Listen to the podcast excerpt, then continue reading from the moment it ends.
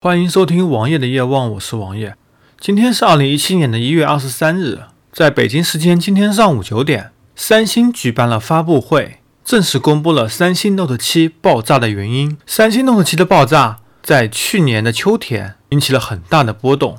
三星曾经以为这是用户使用不当造成的，也曾经使用非法手段让国内的用户封口，也曾经诬陷过微波炉等设备。这也让我国和国外的公众引起了非常大的不满。在经过五个月的调查之后，三星终于找到了爆炸的原因。正如我之前在其他节目中所说的一样，开始三星手机爆炸原因是采用了过高密度的电池，加上激进的手机设计，使得三星不得不把电池的包装做得很薄。在挤压和撞击之后，电池的右上角出现了正负极的短路，造成了发热和起火。但是三星在找到了它旗下的 SDI 生产的电池有了这个漏洞之后，换了一家供货商生产电池还是有爆炸，只不过爆炸的几率远远低于 SDI 生产电池。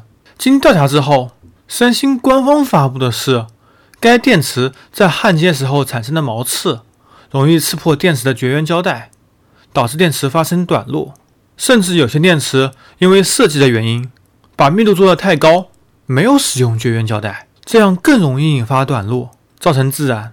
我们简单来说吧，如果三星 Note 7不发生爆炸，这毫无疑问是去年最好的手机。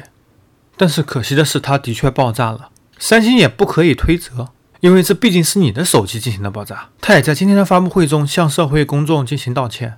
但是道歉有什么用呢？